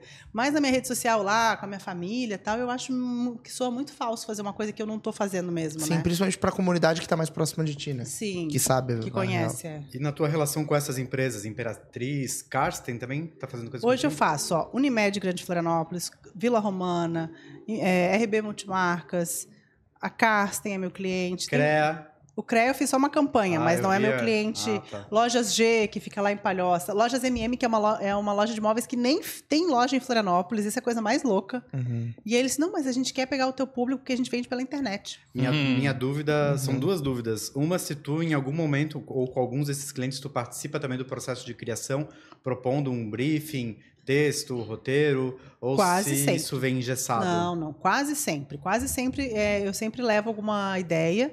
E eles também me demandam algumas coisas, né? Então, assim, ah, Camille, esse, mês é o mês de liquidação, né? Então, eles querem divulgar a liquidação. Eu não tenho como saber qual é o mês de liquidação, essas coisas. Então, eles me passam. O que, que tu acha que a gente consegue? O que, que a gente pode fazer para ficar legal? E aí, tem vezes que eu vou lá e vou mostrar preço mesmo. Claro. Porque, gente, às vezes a liquidação o que a pessoa mais quer saber é o preço, né? Sim, sim. é o Tipo, que ó, isso aqui interessa. custava 100, tá por 20? É isso que as pessoas querem saber. E tem vezes que a gente, ah, não, vamos criar um, um conteúdo mais, é, mais natural, de repente na minha casa, né, da casa, tu falou, arrumando a cama com as crianças, mostrando esses momentos do dia a dia que são simples, mas com cheios de, de afeto. Então a gente vai conversando muito assim com as marcas. E o lado do personagem que a gente fala aqui, tipo, é, mas quer ser mais engraçada, contar uma piada, ou chegar e ser mais séria, ter uma, quer tentar passar mais autoridade. É, como é que a gente se adapta de acordo com cada um dos brands que a gente está tentando fazer uma aproximação? Então, eu acho que assim, não dá pra gente se adaptar. é, por exemplo, eu nunca vou ser a pessoa super engraçada, porque eu não sou essa pessoa super engraçada, né? Não esperem de mim uma pessoa super engraçada, porque eu não sou. Às vezes eu até produzo alguns conteúdos com meu marido, assim, de Com tom cômico. com um tom mais de humor, né? Mas eu não sou a pessoa super engraçada. Então não dá pro cliente me pedir um tipo de. Ah, Camila, a gente quer tu fazendo uma dancinha sensual. Não vai rolar. não vai rolar. Se quiser fazer uma dancinha com os meus filhos, mais no sentido de mãe, com as crianças, eu até faço, mas uma dancinha sensual não vai rolar, porque não é o meu perfil. Então, isso eu acho que é legal, porque as marcas também estão cada vez mais conscientes disso. Que não adianta fazer um conteúdo que não tem nada a ver. Se ela está me chamando, é porque ela quer ali o meu público, que é o meu perfil. O teu jeito de comunicar. Então não adianta ela querer me passar o jeito dela. É muito mais fácil eu usar o meu jeito para comunicar o produto dela, né? Então, e tem pessoas que fazem isso usando o humor, né? Uhum. E, por exemplo, o Imperatriz é um cliente que tem perfis diferentes de influenciadores. Sim. Então tem lá o cara que é o humorista, tem aquela que é mais popular zona, tem a Camille que é um pouco mais sofisticada. Então ele para pegar todos os públicos. Ah, né? que legal, interessante porque também eles vão ajustando a narrativa de acordo. E ele tem vai pegar todos os públicos, né? Como é que é o desafio de medir esse resultado? Porque uma marca quando te procura, ela pode buscar duas coisas, né? O reconhecimento de marca ali é, ser, ser, é, entrar na consciência das pessoas ou conversão direta, ou assim, não, quero Sim. vender mais disso. Como é que é a tua atuação e como, como um cliente faz para medir isso? Não, a Camille está me dando esse resultado. Esse, essa é uma questão que é bem interessante, porque às vezes o cliente fala, vem, ai, vem fazer um contato. Ai, Camille, eu queria que tu divulgasse a minha marca. É, como é que a gente consegue medir o resultado? Eu falo, é muito difícil você medir o resultado assim a curto prazo, né? Porque não tem como te garantir que você vai vender 100 lençóis porque eu divulguei a sua liquidação. Exato. Às vezes até tem algumas ferramentas, ah, você coloca um cupom de desconto, mas elas também não são tão Precisas. fidedignas, porque às vezes a pessoa não vai comprar naquele momento. Naquele momento ela não está precisando de um lençol. Mas daqui a um mês, quando ela precisar de um lençol, ela vai lembrar, ah, a Camille falou daquela loja. Uhum. E ela vai lá e vai comprar. E aí já aconteceu várias vezes, por exemplo, de eu estar num lugar e a pessoa fala, ah, eu vim aqui porque eu vi no teu Instagram. Eu falo, conta pra ele. é, porque às vezes tem pessoas que nem falam, né? Sim. Tipo, elas ficam sabendo. E eu consumo muita coisa que eu vejo no Instagram. Então o papel também da empresa é medir isso, né? Ter um instrumento na área comercial de entender por onde esse público está vindo. E são as duas coisas vai gerar venda em algum momento, e em algum momento não vai gerar venda, mas vai gerar essa, essa conexão de imagens, né? Então, tipo, ah, mas eu lembrei que a Camille falou de, daquela marca, eu conheço a Camille, eu sei que ela não vai falar uma, de uma marca que ela não confie. Então, porque já aconteceu, por exemplo, de alguém vir no meu Instagram reclamar de algo que comprou num lugar que eu. Indico. É, Indica. Tipo, ah, Camille, fui lá porque tu indicou, e aí fui lá e comprei e deu esse problema. Hum. Eu falo, olha, eu vou ver lá o que aconteceu. E aí mandei para a empresa, falei, ó, vai lá e, e entre em contato com essa pessoa. Porque ela está associando já a minha imagem. Mas é, e realmente isso acontece, né? Porque a pessoa ela confia em ti. É como Sim. um amigo dizer, vai naquele restaurante que é bom. Aí tu vai lá, é horrível. Uhum. Aí tu vai falar também, pô, tu me jogou numa Exatamente. furada. Também, é mais ou menos isso. E aí eu sempre falo assim, olha, por exemplo, ah, quando eu posto alguma coisa da Unimed, sempre vem alguém que, que não tem nada a ver para reclamar de alguma coisa. Tô aqui na fila. Alguém que teve algum problema Alguém que teve algum problema. Mas eu pego e eu sempre falo para a Unimed, eu não vou responder, né? Sim, porque não sim. é um problema comigo, mas eu falo, vocês têm que responder essa pessoa, claro. porque é, é chato não ficar sem uma resposta. Né? Então, nem que seja, vamos né, entrar em contato com a pessoa para a pessoa se sentir, pelo menos, poxa, me ouviram, né? O, o impacto é da tua comunicação pessoal é, é, diferente da comunicação que acontece na televisão, certo? É, como é que você vê, tipo, digamos, acho que um dos lados da comunicação é sempre fazer um impacto nas pessoas de forma, de alguma maneira, seja positiva ou negativa, mas sempre fazer uma transformação da vida da pessoa que está consumindo aquele conteúdo. É, a diferença do, da entrega que você fazia na televisão para a entrega que você faz hoje, como é que você vê a diferença? Acho que são conteúdos bem diferentes. Primeiro que hoje eu tenho um conteúdo muito mais comercial, né? Que é, estou falando de, de, marcas, de empresas, e lá na televisão era um conteúdo que era muito mais de utilidade pública, né? São conteúdos bem diferentes, mas que eu uso a minha habilidade de comunicação. E eu acho que na rede social as pessoas entendem que sou mais eu. Na televisão era mais a apresentadora. Né? Então, assim, lá eu não tinha muito como me posicionar, como botar minhas impressões pessoais, as minhas opiniões. Era uma coisa mais a apresentadora apresentando aquele conteúdo. E na minha rede social é uma coisa muito mais a Camille, né? Então as pessoas têm, sentem um pouco mais de proximidade. Então, às vezes dão, ah, às vezes eu boto perrengue, né? Então as pessoas dão risada junto. Bota é, vida e real. E, e, o feedback é mais direto, né? Tipo, digamos, uma televisão poderia reclamar para o saque da televisão, por exemplo. Mas aqui você faz a reclamação direta no teu comentário Não, a, do a pessoa consegue mandar um direct na hora e a gente responde, sabe? Claro. Uhum. Então, tem essa, essa, essa, aproximação, uhum. né? Que eu acho que é diferente da televisão, que era uma coisa muito distante, né? Era, as pessoas te enxergavam, às vezes te enxergavam até como uma entidade ali, né? e no Instagram não, é uma coisa muito mais real. Então acho que isso é, essa proximidade, E dá, essa essa- e, conexão dá é maior. e dá uma satisfação diferente o fato de- da entrega que acontece na televisão de uma entrega que acontece hoje na internet? Ah, eu não, não, não consigo perceber a diferença, assim. Como é que, de como é que as coisas acontecem em cima da sociedade? É, a- Porque eu fico pensando naquele lado que a gente está falando, por exemplo, do, do caso do acidente, né? A gente fica pensando assim, legal, tá, tá informando a pessoa, Sim, perfeito. Mas eh, será que o dia da pessoa ficou melhor ou pior, né? Sim. Eu fico pensando assim, esse lado que a gente chegar, qual é a transformação que a gente está executando em cima da sociedade? Mas é engraçado que tem uma coisa que eu não me acostumei ainda, porque a gente tem ali os seguidores, mas a gente não conhece as pessoas, né? Sim. Não. Então são pessoas que tem os, claro, os amigos, família Uhum. que tu conhece, mas tem pessoas que tu não conhece. E aí, às vezes, em algum lugar totalmente aleatório, chega alguém e fala alguma coisa que tu acabou de postar assim. Ai, eu vi que tu. E aí tu fica. Às vezes eu fico até meio sem reação. Sem ação. porque eu Eles fico- estão lá, eles estão. eu- porque, no fundo, parece que eles são uma coisa imaginária, assim, não, Uhum. não são reais, né? Mas eles são reais, são É uma pessoas. pessoa, né? É Eu lembro que um dia eu tava voltando de viagem de uma, da Bahia e tal, eu tava no aeroporto bem cansada, assim. E aí uma pessoa tinha comentado, ai, adorei a viagem, quero todas as dicas. Uma pessoa que eu não conheço. Deu, ah, legal. E aí ah, sentei no aeroporto e ela assim, não acredito. Acabei de comentar no teu Instagram. Tá brincando. E aí eu toda desarmada, eu. Sério? Saiu do story assim, né? Ah, boa tarde. Deu assim, sério? Dela, isso, olha aí, acabei de comentar. E era uma pessoa que, tava, que era de Florianópolis, estava viajando também, estava voltando. E aí ficou lá em altos papos comigo, mas uma pessoa que eu nunca vi na minha vida. E isso é muito engraçado. Pra ela, é tua amiga. É muito engraçado. Porque daí as pessoas às vezes chegam falando e eu falo, tá, mas quem é você? Né? É engraçado porque é uma, é uma oportunidade que a pessoa de desenvolver uma relação unilateral, né? É. No podcast também, às vezes a gente recebe alguém como convidado que já acompanha o, o podcast e a pessoa fala, ah, eu me sinto muito íntima de Como vocês. se já conhecesse. Só né? que a gente não conhece a pessoa, É, mas é um né? inferno. Já, já, a gente faz o podcast aqui, eu já peguei umas duas ou três pessoas que me cumprimentaram no meio da rua. Ô, Fábio, não sei o quê. Pô, Assim, pô, não é conhecer a pessoa.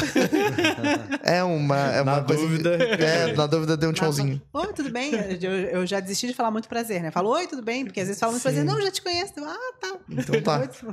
E tu já se viu em meio, assim, a alguma polêmica, alguma coisa que tu viu? Putz, entrei num conteúdo aqui que. Me É, arrependi. é, me arrependi ou tomei uma posição que não foi bom. Pra ser cancelada? É, vou ser cancelada.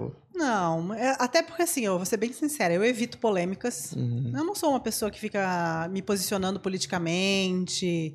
Já fiz algumas coisas de desabafo pessoal. Porque tu mas- fazia denúncia, então tu tem um perfil de combate, Mas assim. não era a Camille, mas né? É, é, Sim, diferente. Era uma equipe porque... apurando e ela só Porque transmitindo. é uma denúncia, tu apura um monte de Claro, coisa, claro. tu tem imagens que provam. É diferente de tu chegar lá e falar mal de alguém, Sim, sabe? E a grande maioria das pessoas que eu vejo se posicionando acabam despertando amor e ódio. Uhum. E eu prefiro, assim, ficar mais neutra, sabe, Sim. nessas coisas. Então, a- eu me posicionei algumas vezes em algumas questões, na época da pandemia, mas nada muito incisivo a ponto de, de ter haters. Escalar e tal. É, assim. Ô Camille, agora em dois- 2023, quatro anos depois, é, tá de volta à TV, é, num projeto especial da ND, percorrendo o estado de Santa Catarina para mostrar um pouco sobre os nossos pontos turísticos de inverno. É, quero saber como é que está sendo essa experiência, esse, gostinho de voltar para a TV.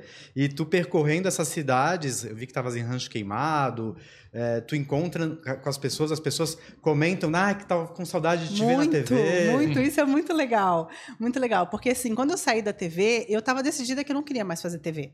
Né? Aquele ciclo já tinha se encerrado, né? Eu achei que tinha sido uma trajetória bacana, mas eu não queria mais voltar a fazer TV. E aí, quando surgiu o convite da ND, é, eu pensei duas né? O certo seria eu falar, não, eu não quero. Mas eu pensei duas vezes, por quê? Primeiro, porque era um conteúdo que eu mais gostava de fazer. Era tua Que era esse cara. conteúdo de viajar o estado, mostrar as coisas legais, que era o que eu mais tinha- me dava prazer de fazer, né?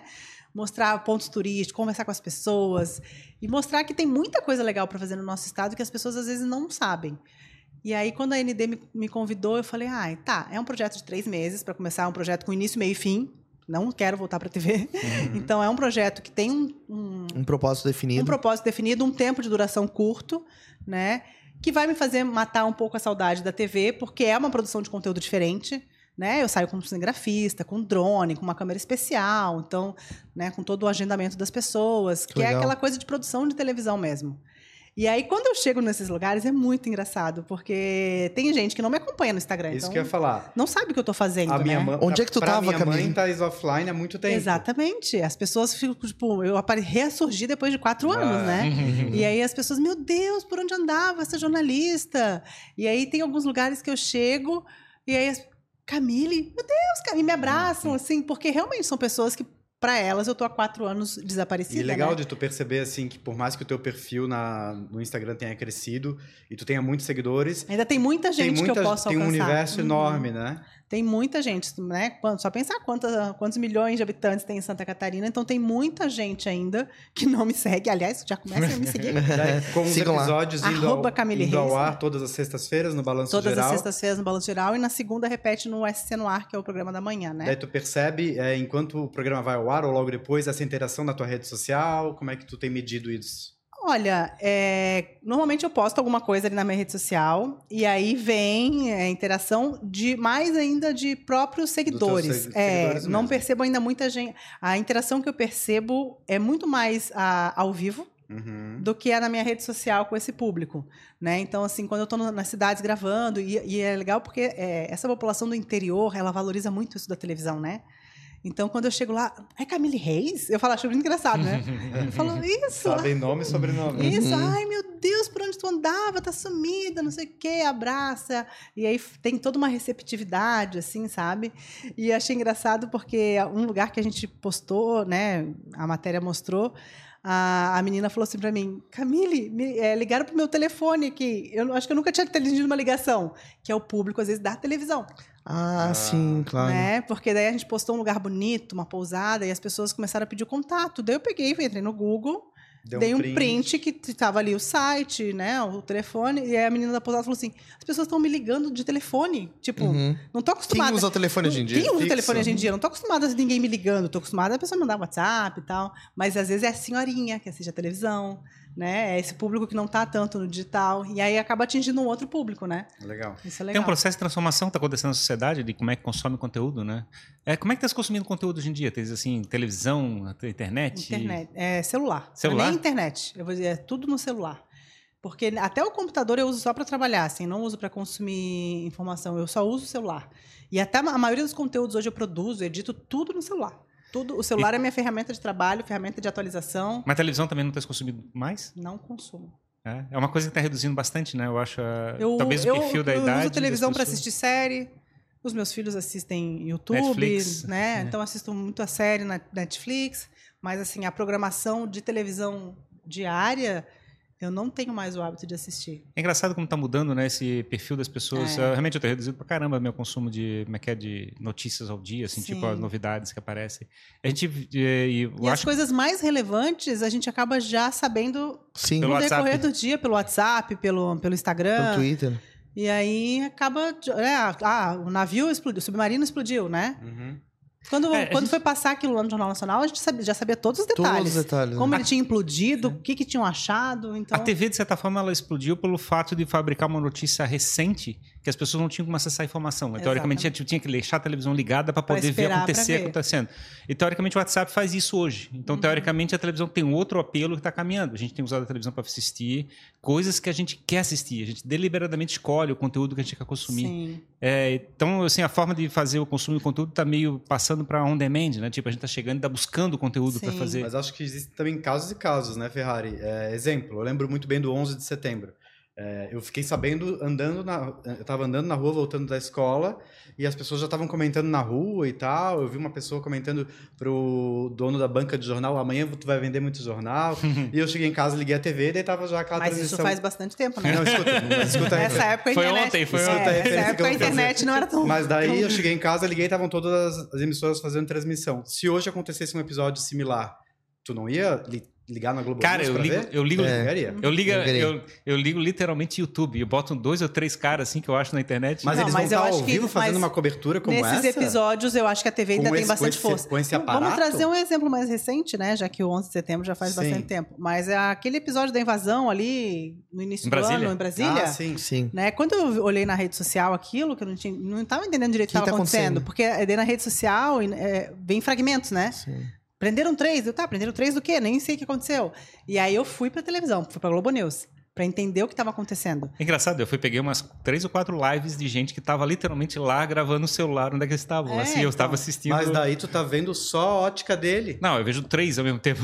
tipo, Mas três que tu escolheu possivelmente porque eles, eles falam o que tu quer ouvir. Não, eu boto no YouTube e eu procuro. Como é que é? o que Gente ao vivo. é que é? Pessoas com quem eu concorde. Ah, tá. É, Porque a gente normalmente se inscreve em canais e passa a seguir pessoas, pessoas que, que, a gente, né, tem né, mesmo. que, que pensam coisas É, similares. Na verdade, né? quem escolheu pra mim o que vai mostrar era o YouTube, porque eu procurei dentro do YouTube. A ideia, mas o teu Mas o algoritmo YouTube tem, vai é, puxar o algoritmo isso. vai puxar pelo teu perfil. A ideia Pode do ser. de tu recorrer ao jornalismo é justamente tu buscar essa imparcialidade, né? Pois é, Ah, e a escolha, a escolha Não do quero ouvir conteúdo. opinião, eu quero saber o que está acontecendo. E a gente cai agora na discussão que, por exemplo, o Facebook, o Mark Zuckerberg, o Google e coisa parecida, tá fazendo as escolhas pra gente. Ele tá chegando e fazendo a filtragem, né? Tipo, a gente bota uma palavra-chave e ele faz tem- uma e seleção. Na, verdade, assim, a TV tem um charme ainda, eu acho. Não dá pra gente dizer que não, né? Total. Eu digo, é, nem quando terminei de contar a história, mas a- a- o projeto da Mini Floripa, que no final a gente fechou, depois de um ano que estava fechado, né? A gente tinha que entregar o imóvel que era alugado, não tinha mais como se manter ali, pagando aluguel, enfim. E aí, no final, a gente decidiu transformar numa arena de beach tênis, né? Que era um esporte que estava bombando, ainda está Tá bombando. bombando. E aí, hoje existe a Arena Mini Floripa, que é uma arena de beach tênis. Mas eu digo que hoje, eu né, sou apaixonada por beach tênis também. E hoje, quando eu consigo ver o beach tênis na TV, eu adoro. A Sport TV agora começou a passar uns jogos, porque o beach tênis está crescendo como esporte. E eu sempre assisto os jogos no meu celular. Mas eu falo, ai, vai passar no Sport TV. Ah. Gente, é muito legal. Então, assim, a TV ainda tem essa coisa de ser a TV, eu acho. É, Né? o, espo- o esporte ao vivo, eu acho que, né, que é um dos principais motores para a televisão hoje. É o esporte Sim, ao vivo. aí tem pode, futebol, porque pode botar, pode botar seis câmeras, é, câmeras É. voando, zoom fortão, assim, coisa parecida, que fa- fazer um investimento ferrado, né? E não tem como fazer isso na internet. Na Sim, internet não tem como pegar isso. A final da NFL 1, lá, que é, né, É, movimenta... Super Bowl, né? Sim. A Fórmula 1 continua sendo uma grande audiência da Band domi- aos domingos. É. E o consumo é muito grande. Acho que a TV também dá essa visão do todo, né? Isso que me atrai pra ir buscar a TV quando acontece alguma coisa. Porque o fragmento, né, no Twitter e tal. É tu não- caótico, é tu- caótico. É caótico, É tu não caótico, entende é. o que tá acontecendo. Aí eu ligo numa emissora, por exemplo, normalmente na Globo News, ou na Jovem Pan News, ou na Band News, qualquer uma. Tu vai lá e aí tu tem uma noção do todo. Porque tem ali um GC rodando, que daí tu lê e tu entende. Pô, é, GC, Aham. que chique. é o negócio tá dizendo isso. Gerador de caracteres. É, tipo, rodando e daí tu lê aquilo, tu entende o que tá, tem a visão do todo e, enfim, né? Uhum. É, isso te ajuda a entender e depois tu vai pra internet consumir fragmentos pra ver mais em detalhes, né? Mas, ô Camilo, eu queria aproveitar e perguntar, assim, quem... Que pessoas que te inspiram, assim? Porque tu tem uma ligação forte com o esporte, tu tem uma Uhum. ligação é, com a comunicação, agora produzindo conteúdo e empreendendo, né? Também no- nos teus negócios. É, quem que tu usa de referência? Pessoas que Eu, tu olha eu- eu tenho várias pessoas, não tenho uma pessoa em especial, né? Porque eu, eu tenho busco referências em vários segmentos diferentes. Então, por exemplo, ah, quando eu trabalhava muito com jornalismo, eu gostava muito do William Bonner, eu achava um cara muito fera, porque ele é um ótimo apresentador, é um editor-chefe do Jornal Nacional, um cara super importante. Então, ele era para mim uma inspiração, sempre foi como jornalista. E aí hoje, como eu trabalho com produção de conteúdo, por exemplo, eu sigo várias pessoas de segmentos diferentes. Então, eu tenho desde pessoas que são engraçadas, é, influenciadoras de moda, tipo Silvia Braz, né, que é uma que influencia muitas mulheres com o jeito dela natural mesmo. Então, tem várias pessoas que eu sigo de segmentos diferentes que me inspiram de alguma maneira, né? Então, a- tem uma, até uma menina que é de Itajaí aqui, que é Yasmin Castilho, Uhum. que ela tem muito, bilhões de grande, seguidores e ela virou uma mega empreendedora da, da- de conteúdo, assim, e que ela só faz graça, humor. Então, ela é uma pessoa que é engraçada, naturalmente, e ela viu nisso uma fonte de, de, de dinheiro, assim. Então, Legal. e ela consegue ser espontânea, autêntica, fazer publi, sem perder a autenticidade do conteúdo dela. E é isso que eu tento buscar sempre, sabe? Essas esse equilíbrio, esse né? equilíbrio também. Até que ponto a gente tem que E hoje a gente Fazer- acessando o teu perfil, já que tu tem vários parceiros comerciais, tu, tu tem o, o cuidado, a preocupação, ou não faz sentido, é, intercalar uma coisa é, espontânea com uma coisa comercial? Exemplo, a, a Camille vai jantar hoje com a família na pizzaria X. Uhum. Eles não são teus parceiros comerciais, mas tu, tu, tu posta. Eu posto, claro. Eu digo assim, né? Não é, não é, eu não vou dar dica só de quem tá me pagando, né? É. Claro. Eu dou dica de coisas que eu gosto, né? Então eu lembro que quando eu fui conhecer a Fazendinha, que inaugurou aqui, ninguém me Uhum. convidou pra ir lá, ninguém me pagou pra ir lá. Mas eu fui lá e postei um monte, porque eu achei que era um lugar realmente legal. Sim, pra Né? família, né? Então depois até me convidaram, né? Eles, ai, que legal, ah, agora volte ao nosso convite. Mas porque eu, eu dou dicas de lugares também, de coisas que eu vejo que são legais e que ninguém tá me pagando para eu dar dica. Porque Legal. eu acho que as pessoas querem buscar isso, esse tipo A de verdade, conteúdo. A né? verdade, é. Então, Tu, o esporte é um hábito que tu mantém, assim, na tua Muito. vida? desde que eu não consegui Tua- fazer a faculdade de educação física lá atrás e eu decidi que eu ia ter o esporte como hobby, eu já fiz vários esportes diferentes. Porque eu sou muito apaixonada por esporte. Eu conheci meu marido correndo, para ter uma ideia. E a gente fazia triatlon. Sério? E aí, hoje a gente é sócio numa arena de beach tênis. Aham. E aí, na verdade, a gente virou sócios da arena porque a gente foi morar em Jurerê na pandemia. E aí eu via que todo mundo jogava beach tênis. E eu falei pra ele, ah, vamos jogar beach tênis, eu e você, né? Fazer um, um esporte em casal. Porque a gente fazia triatlon, gente teve dois filhos. A rotina do triatlon é muito louca, né? Porque tem que pedalar de Disciplina e tal. tem que correr de manhã cedo, pedalar no final de semana. A gente não conseguiu manter com duas crianças. E eu falei, vamos fazer um esporte juntos, vamos fazer beach tênis. E aí a gente começou a fazer beach tênis. E daí, da gente praticar o esporte juntos, veio a ideia de transformar o nosso espaço fechado numa arena de beach tênis. Mas assim, hoje eu pratico beach tênis, né? Faço academia, eu sempre, né? Meus filhos fazem ginástica, futebol, taekwondo. Assim, é- a gente sempre teve o esporte muito presente como saúde mesmo, assim, lá em casa. Que legal. É um, é um hábito, na verdade, tá conectado contigo, né? Com a tua Sim. essência, assim, gostar de esporte. Não... Que bom que tu não abandonou isso, né? Não, é, ainda bem que eu consegui manter como realmente algo que faz parte de mim sem ser uma profissão, né? Tu passou um monte de desafios nessa jornada ali, principalmente quando saiu da TV, né? Essa, essa, esse pedaço da tua vida deve ter sido bem punk, assim, né? Sim. É emocionalmente lidar foi, com Foi isso. difícil porque era um momento que eu estava me reinventando. E aí o que eu achei que seria uma coisa fácil teve um desafio extra da pandemia. Foi um momento que o meu marido foi muito abalado financeiramente porque a empresa dele realmente Parou, fechou? Turismo parou. foi o mercado. Ele nossa. tinha ali cinco vans, ele foi vendendo, cada mês ele foi vendendo uma, porque não entra recurso, mas paga é, seguro, tem um monte de contas Claro. que ficam, que se mantêm, né? Então, a nossa família foi abalada por aquele momento. E aí eu fui me reinventando no meio do caos. No meio do caos, que era a pandemia. Mas eh, foi, ao mesmo tempo, foi a pandemia que me oportunizou tantas coisas na rede social. O que que tu gostaria de dizer pra aquela Camille lá que s- tava naquele caos, assim, né? Porque com certeza em algum momento tu falou que tu pensou, né? Não vai dar certo, não vou conseguir, ou não deveria ter saído, ou... Olha, eu nunca pensei não vai dar certo, porque eu sou sagitariana e sagitariana é muito otimista. Uhum. Eu sempre acho que vai dar certo. Sempre acho que vai dar certo. De um jeito ou de outro vai dar certo.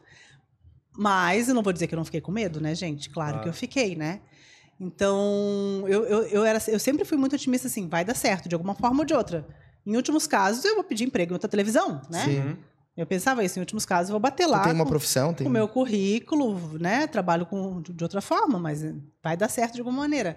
Mas então eu tenho essa característica de sempre ser muito otimista. E o meu marido, ele é um empreendedor, né? Eu sou, eu fui educada para trabalhar numa grande empresa pela minha vida toda. Tanto que quando eu saí da empresa, o meu pai ficou um pouco assim: Sim. "Ai, mas como tu vai sair de uma grande empresa onde tu vai fazer 20 anos, vai ser jubilada, sei lá o quê?" Ganhei um relógio. e, até, e até hoje, assim, ele custa entender o que eu faço. Aham. Porque não é uma coisa da, da época dele. Daí eu falo, pai, eu ganho 10 vezes o que eu ganhava lá. Uhum. Daí, tipo, ele fica assim, mas é. Eu falo, pai, um cliente me paga o meu salário. Sim. Daí ele assim, sério? Porque ele não consegue entender isso. E aí, só que assim, eu falo, eu sou uma empreendedora única, sem funcionários. É, é mais fácil, né? É mais fácil do que alguém que vai alugar um lugar. Porque eu fui também essa empreendedora que aluga, que Sim, paga o paga aluguel, CLT. que paga funcionário.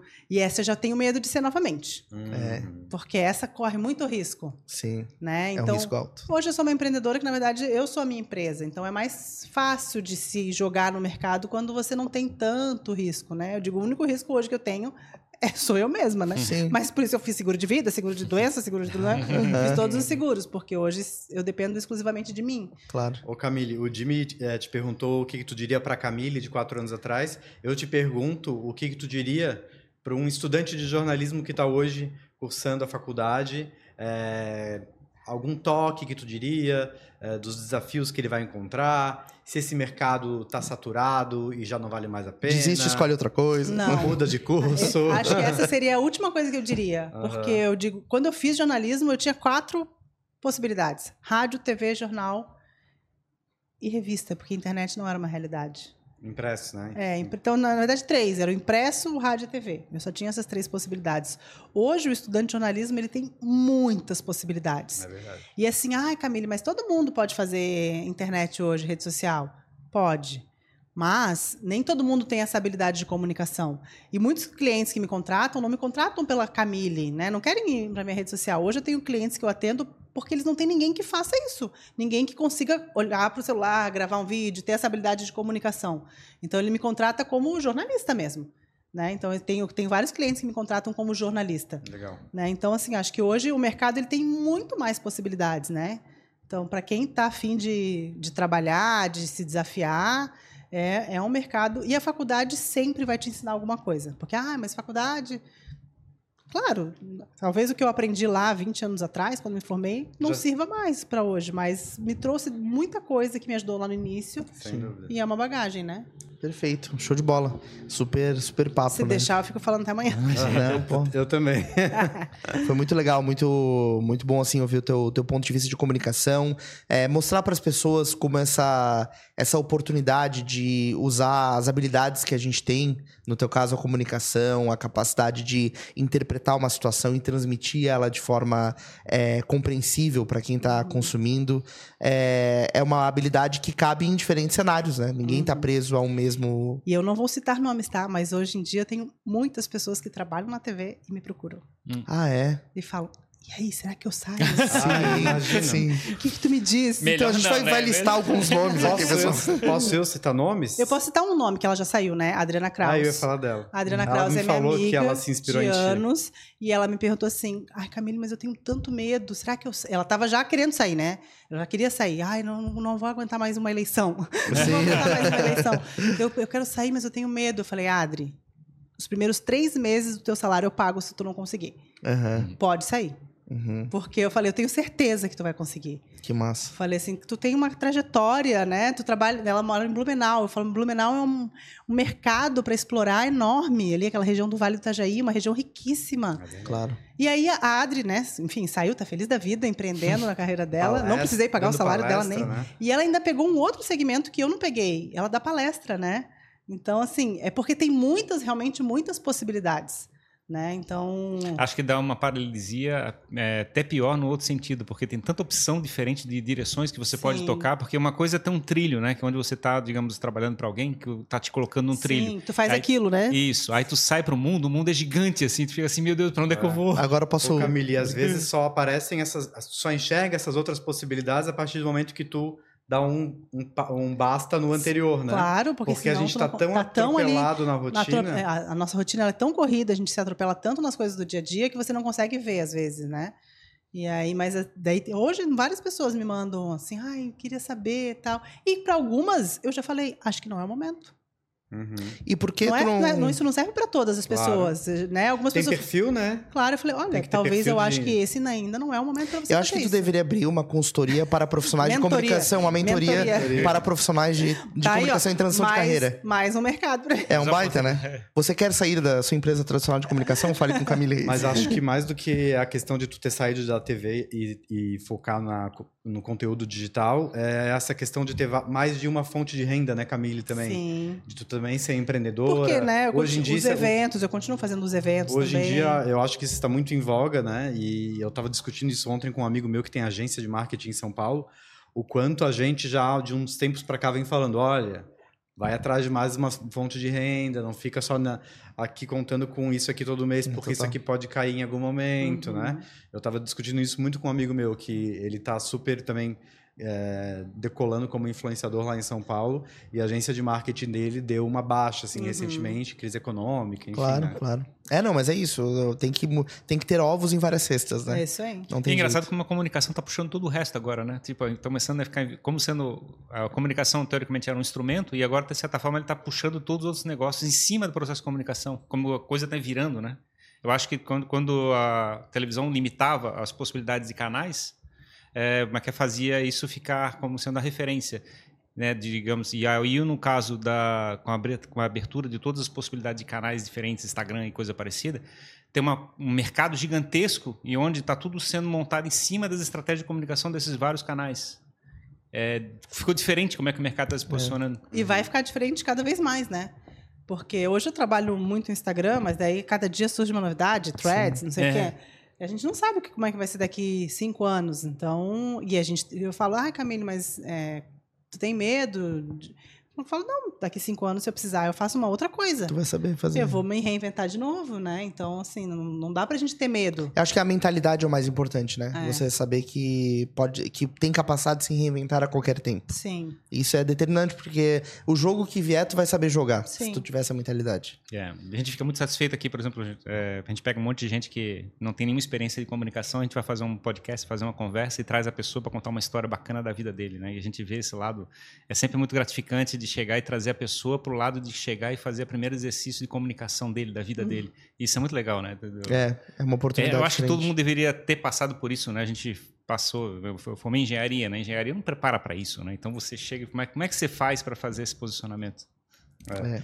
Camille, é, onde o público te encontra hoje? No No Instagram? meu Instagram, no arroba Camille também? Reis, no Threads, claro, já fui, no primeiro dia eu já entrei, né? Não, tô, não sei direito o que tem que fazer lá, mas já tô lá. Camille com dois L's. Mas onde eu tô mais atuante realmente é no Instagram, que é o arroba Camille com dois L's Reis, né? Já me sigam lá, É isso deem aí. dicas, mandem mensagem. Eu sempre respondo e é até engraçado que às vezes as pessoas. É a assessora da Camille que está falando? Eu falo, não, né, gente? Sou eu. tipo, ainda não cheguei a esse nível que eu preciso de assessora para responder direct, né? Ainda Mas é sou legal, né? Não, eu sou estagiária da assessora, posso passar para assessora, tá? Eu falo, não, pode falar que sou eu mesma. Não, que legal, que bom, que bom poder ouvir isso, compartilhar isso com quem nos acompanha. Então, obrigado pela tua vinda. Eu que agradeço. Volte sempre, né, com novidades, com novos projetos. Obrigado, Davi, Valeu, por mais esse papo, né? Obrigado Já quero pela confiança, obrigado, Camille, Obrigada pelo o convite, né? O Davi que me convidou. É isso aí. Já quero te agradecer, né? Agradecer a Paz Lima Comunicação, te agradecer pelo todo o suporte aqui em fazer a gente construir um produto cada vez melhor do jogando para plateia, É isso aí. né, Ferrari? Agradecer ao Lid Santa Catarina, nosso parceiro, ao Danco, a doutora Rebeca Reising também, e principalmente agradecer a você que nos acompanha, que nos dá força pra gente seguir, que comenta, que interage. A gente tem visto as interações aumentarem nas plataformas, no YouTube, nas plataformas de áudio, no nosso Instagram. Então, se porventura você não nos segue, né, e esse conteúdo apareceu do nada pra você, aproveite pra entrar no nosso universo, pra se associar aí à comunidade do jogando pra plateia e ajudar a gente a chegar ainda mais longe com tudo isso. Muito obrigado e até o próximo episódio do Pra Jogando. plateia. Falou, gente. Até mais. Obrigado. Valeu, tchau, tchau. tchau. obrigado.